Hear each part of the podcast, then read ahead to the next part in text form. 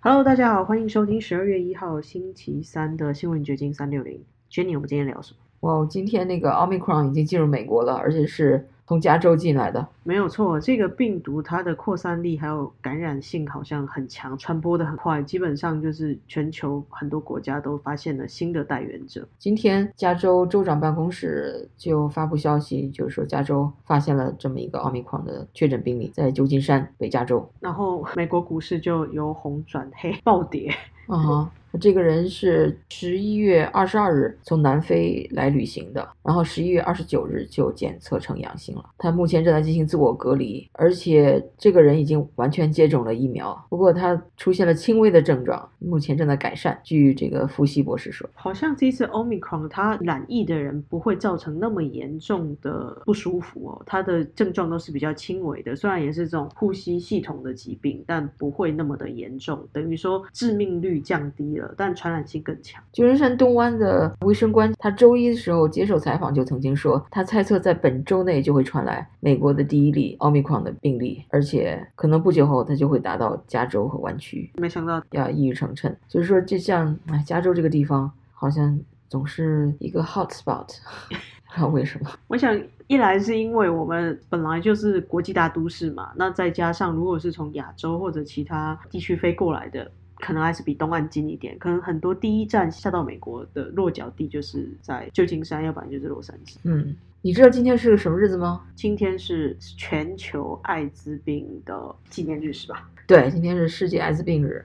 那个洛杉矶还要举办一些纪念活动。哎呀，一晃已经四十年过去了。美国确认首例艾滋病感染者的时候是一九八一年，到现在人类还没有找到对抗这个病毒的方式。那它这整个扩散还有传染，也是曾经造成人类很大的恐慌。不过现在对艾滋病的控制已的确是很大有改善了。我这是指病情啊，就是说，如果一个二十岁的年轻人在一九九六年的时候患上艾滋病，他大概只能活到大约三十九岁；如果他是在二零一一年患上艾滋病，他大概可以活到七十岁。我们知道有很多感染艾滋病的名人，嗯，现在好像还都活得好好的，包括那个著名的 NBA 球员魔术师约翰逊，对，他也是一个艾滋病毒的携带者吧？是当年传出来艾滋病的时候也是挺可怕的，我记得。那个是九十年代吧，那个中国也报道这个美国出现了艾滋病嘛，当时还有篇文章，我还记得挺清楚，在争论要把这个艾滋病怎么翻译，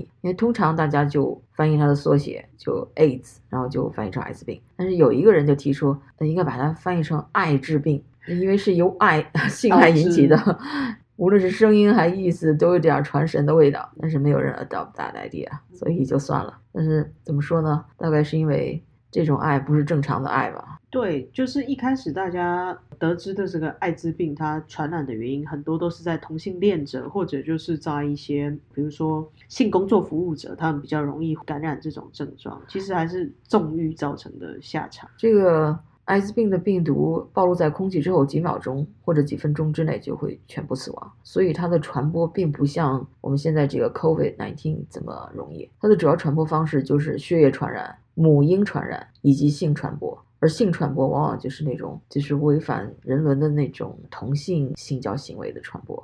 但是就是这些这些病吧，好像让人感觉有点事出有因。我就想起那个 Michael Douglas，他演了好多的名片嘛，他的太太是那个超级美女 Catherine Zeta-Jones。然后他前几年就是公布他得了食道癌，但是他在接受媒体采访的时候，很公开的承认他们之前有一些不正当的性行为，是那种性行为引发了他得这样的病。他在得病之前和太太有口交，所以得了食道癌。怎么说呢？他能把这样的事情公开出来，也算难能可贵吧。就是他有反思到，或许是因为他。这样子的行为治病，这是比较少见的，因为有一些人都会觉得，OK 得病了我就去治啊，或者是这个事情他不会去反思自自身可能有哪些地方做错了。对，所以他看来的确是有道德上的反思，这也说明大家。潜意识中可能针对这个疾病，并没有完全接受现代科学的这种说法，就是大家可能也的确是想到生病和自己的行为有关吧。最近洛杉矶出了一个比较大的地方新闻，就是洛杉矶县警署的警长拒绝使用一个华资公司制作的新冠检测系统，然后他的理由是 FBI 通报给他说这个公司跟中共有联系。然后被检测出来那些 DNA 数据可能有风险，可能有传给中国政府的那种风险。对，他说收集的信息可能会与中国分享，那他并不希望将这种个人的身体资讯分享给中国。消息一出来，哎呀，基本上所有的华文媒体都报道了。那这个公司，我看到在一年之前，《世界日报》对他做过一个类似工商稿那样的专访，标题很有意思啊，标题写“超前部署，迅速转型”。华资检测新冠病毒业绩逆势成长，就是把这个公司很夸了一通啊，说这个在疫情的冲击下，多数行业生意萧条，但许多医疗相关的行业则逆势成长。华资 Fulgent Genetics 新冠检测实验室即证明，企业要想抓住机遇成长，必须反应够快和超前部署。我是不知道他怎么超前部署，但我们可以看到他的关系很好，不管是他跟中国的关系，或者是跟美国这边政府的关系都很好，因为有好多单位或者是政府机构都是使用他们作为检测商。对，比如他这个公司的检测技术是原本用于基因检测，疫情期间便转型检测新冠病毒，然后。就是短短数月之间，就成为洛杉矶县检测量最大的实验室之一，迅速覆盖了整个南加州。然后它在中国也很有市场。早在年初的时候，这是二零二零年啊，二零二零年年初的时候，该公司在中国的分公司就帮助协和医院、中科院等机构做检测。所以说，在两个国家都是被一些很知名的机构所采用。的确是这样子哦，所以 FBI 的考量或许也不是空穴来风，他们可能掌握了一些证据，或者是有合理的推测。对，而且在这个警长提出质疑的时候，洛杉矶县政委员会的委员。Sheila Q 还表示反驳，他呢其实也应邀去参加那个 FBI 的简报会，但是他说因为感恩节不在城里，所以没有出席。然后他反驳了这个警长的指控，他说据他了解，FBI 并未指出确切证据显示 Fulgent 违反任何对测试样本信息有害的内容，或者与中国政府有任何关系。这个我只能说 Fulgent 跟洛杉矶县政府。关系打通的很好，也只能这样理解哦。因为这个公司他也对外回应了，他说我们不会收集任何跟新冠检测相关的 DNA 数据，那么我们也会根据适用的隐私条例来保障所有的信息安全。那他就是在四十八小时以后就会焚化所有的 DNA 检测物，这是他们在外界对他们可能有讯息外泄的可做的回应。所以说这个公司到底跟中国有没有关系呢？这只能靠 FBI 来调。调查了，但是这个报道一出来啊，已经掀起了轩然大波，让人们只开始质疑了。不管他的资金来源是什么机构，只要他有诚信或者是他的专业度够，我觉得大家都是可以接受的。不过，因为他华资的背景后面可能带有中共政府的操盘，所以才会让大家这么警惕吧？对。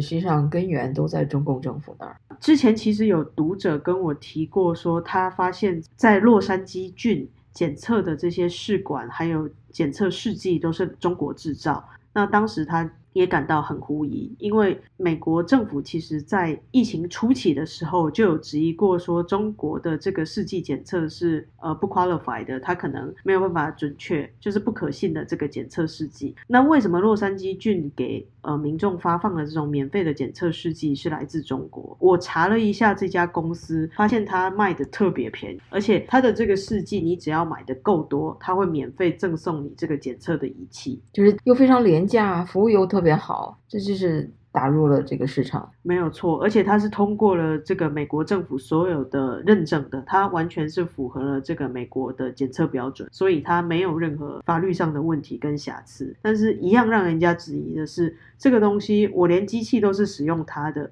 那这个机器检测的数据，它会不会就像？我使用中国的手机，然后就开了一个后台，资讯都必须给中国政府共享。对啊，这个据洛杉矶时报报道，包括国土安全部在内的许多联邦机构都与 f a u g e n t 签订了合同。f a u g e n t 获得了 FDA 的认证，获得了美国病理学家学院的认可，还获得了加州公共卫生部的许可。那这些机构发许可证的时候，他怎么没质疑呢？怎么现在又 FBI 有调查？而且整个这个疫情，中国表现的初期就是隐瞒疫情，然后那些数字，连美国的情报界都认为这些数字是不可靠的，做那些疫情数字。但是与此同时，美国人又在大量的使用中国的这些防疫的装置、检测装置，这就是一种矛盾吧？这就是为什么让人总是感到怀疑吧？没有错，的确是这样。比如说疫情一开始的时候，甚至会建议大家不要使用这个中国制造的。检测试剂，那现在政府却带头大量采购，完全是两两种人真是很矛盾。你看，刚疫情有的时候，连中国的老干妈大家都不敢不敢买了。然后，但是随着时间的流逝，中国的这些产品又进来了，大家又又觉得没关系了，又大量的使用。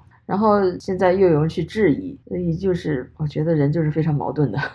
前阵子有个朋友跟我提说，他跑去那个沃尔玛采购物品啊，因为假日嘛，发现所有的玩具都还是 made in China。他可能做的比较便宜吗，或者是比较好玩嘛？但他看的那些玩具都觉得很粗糙，他就认为美国大量的进口这种中国制的玩具，其实是一种类似调降自己标准的方式。因为相较而言，它可能安全性会有问题，或者是它在制作过程中有产生不好的东西，觉得小孩子特别需要照顾这种玩具。不应该进入美国市场。他真的觉得美国应该检控这些特别给小孩玩的玩具，还是要提醒大家不要因为便宜你觉得过关了，但没有那么的安全。对啊，就是不要贪便宜，不要贪小便宜，因为给孩子的玩具对孩子的健康对家长来说不是最重要的事情。另外，这个昨天我们谈到的密西根州牛津高中枪击案，那个枪手十五岁的那个小孩子已经被作为成年恐怖分子提审了。据说他曾经被同学霸凌过。但是警方又说没有报告过霸凌行为，所以他的作案动机现在还是不太明朗。不过这也提醒很多家长啊，就是如果你拥有枪的话，一定要小心妥善的保管，因为疑犯他使用的枪支就是来自于他的父亲嘛。对，是他父亲新买的一个九毫米的什么西格绍尔手枪，然后他在周末的时候还在社交媒体上炫耀，发布照片，假称那是他的枪。然后警方透露，就在他在走廊开火并杀死四名同学的三个小时前，他曾经与父母和老师会面，讨论他的行为。就是说，看来老师和家长都觉得他的行为有问题，所以才跟他会面吧。那么具体是什么问题呢？目前还没有报道。犯罪年龄不断的下降，这个十五岁的高中生他就被以成年人的罪行起，因为这个罪行就太严重了，像杀死了四个同学，都是和他年龄差不多的孩子。